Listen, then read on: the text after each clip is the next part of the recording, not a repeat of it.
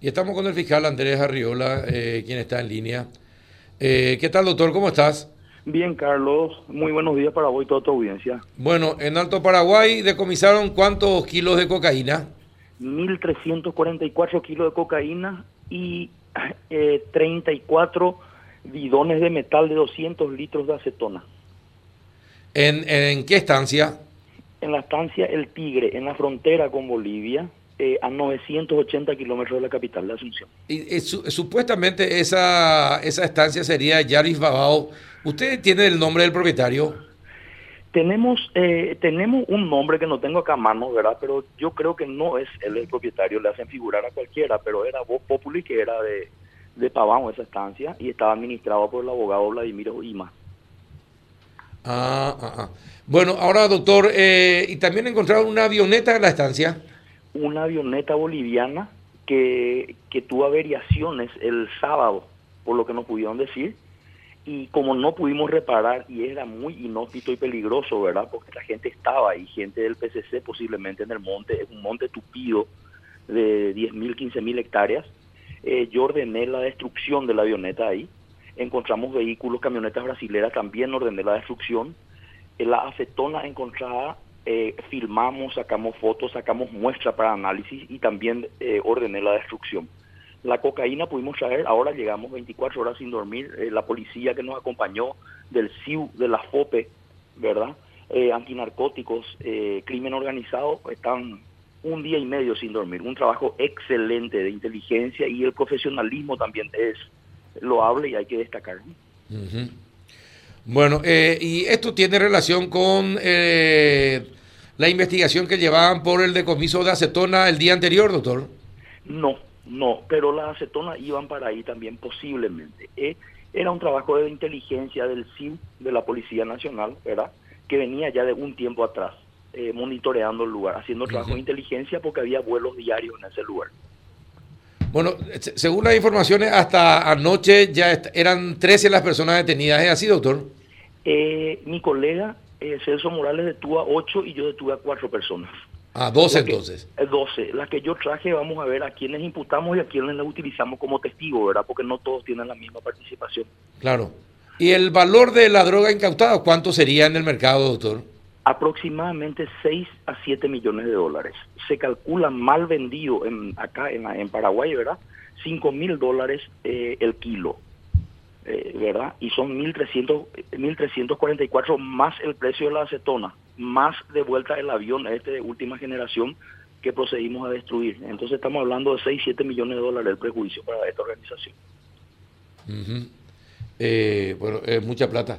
Eh, pero también esta, eh, esta semana, eh, desde el domingo hasta ayer, cayeron importantes cantidades de drogas eh, en diferentes partes. Esto que nos está contando el fiscal Arriola eh, sucedió ayer. Está lo del doctor Morales también con la acetona.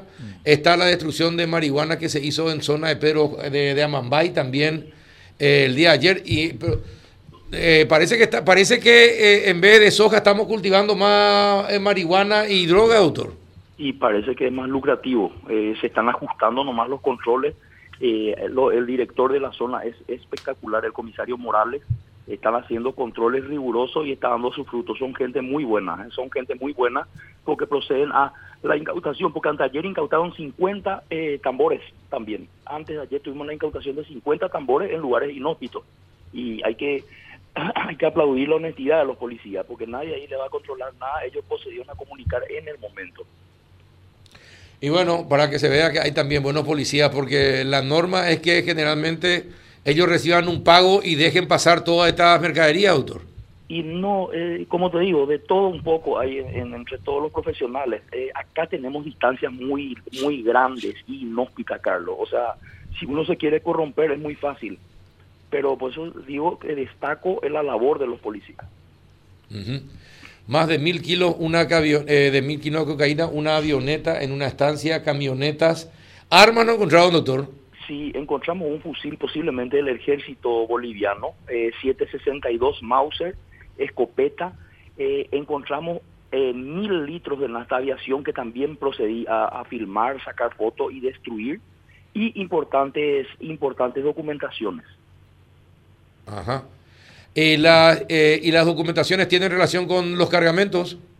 Tienen relación y tienen relación con los dueños del cargamento. ¿Quién es el patrón? Atrás de eso estamos. ¿Y el patrón es boliviano o es paraguayo? Eh, sería en paraguayo. ¿Y que vive, eh, vive en Paraguay? Eh, sí. ¿Y vive acá en la región oriental o vive en la zona del Chaco? No sabría decirte, tengo que, que ver un poquito más. Mm, pero ya está identificado. Está identificado, está identificado. Yo voy a pedir prontuario, era por algunos, por algunas testificales, voy a pedir, oye, estamos manejando eso con la policía, con mucho sigilo. Mm. Y bueno, eh, buen golpe entonces. Este sí que fue un buen golpe de la fiscalía, doctor. Así mismo, con la Policía Nacional, ¿verdad? Es bueno y está entre los tres mayores cargamentos de la historia del país, ¿eh? de cocaína por lo menos. Qué bárbaro. Eh, casi 7 millones de dólares. Sí, lo dijo, sí, sí, impresionante. Pero eh, me dicen, doctor, y eso ya me dijeron hace muchos años atrás, pero a ver si sigue siendo lo mismo. Me decía un exdirector de, de la Senat que del total de cargamento de cocaína, de drogas que caen en Paraguay, solamente es el, sería solamente el 10% del total que pasa por el país, o se produce y pasa por el país. ¿Es así, doctor? ¿Tan, tan, ¿Tanto movimiento se realiza en Paraguay de drogas? Carlos, yo también coincido con eso. Yo hace casi ocho años estoy acá por el Chaco. Tenemos varias denuncias, pero es difícil porque falta mucha tecnología y medios eh, y es difícil agarrarle en el momento, como en este caso, ¿verdad? Casi siempre se agarra en tránsito, se le agarra al chofer y termina todo ahí, ¿verdad? Agarrar así como un, procedimiento este, ¿verdad? Que cae el administrador, tenemos algunos nombres, caen los soldados, eh, cae este cargamento, es un golpe muy importante. Y yo, yo coincidiría con ese porcentaje porque hay muchas denuncias y hay muchas investigaciones y es fluido el tráfico acá, el tráfico aéreo. Sí. Es cierto, durante una práctica de la Fuerza Aérea, no hace muchos años, eh, llevaron, el, llevaron un radar móvil en la práctica. Eh, obviamente se filtró la información de que había un radar móvil y durante las prácticas y los ejercicios de la Fuerza Aérea no voló una mosca, no digo un avión, una avioneta, una mosca por el Chaco paraguayo, doctor. Pero apenas a las 19, a las 20 horas se apagó, se apagó el, radar móvil.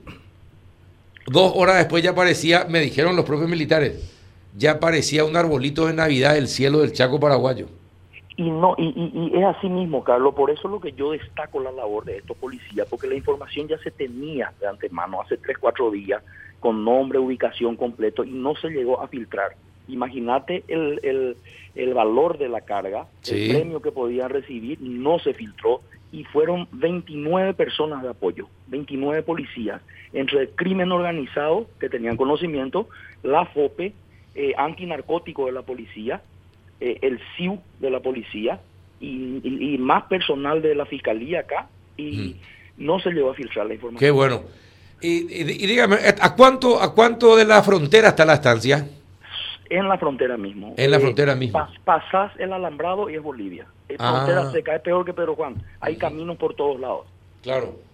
Ayer también me contaba el director de aduanas que llevaban el, escáner móvil, Juanito, sí.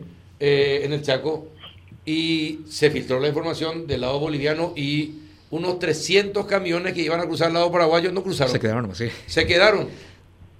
Eh, es complicado, es complicado. Manejar la información es complicado. Sí.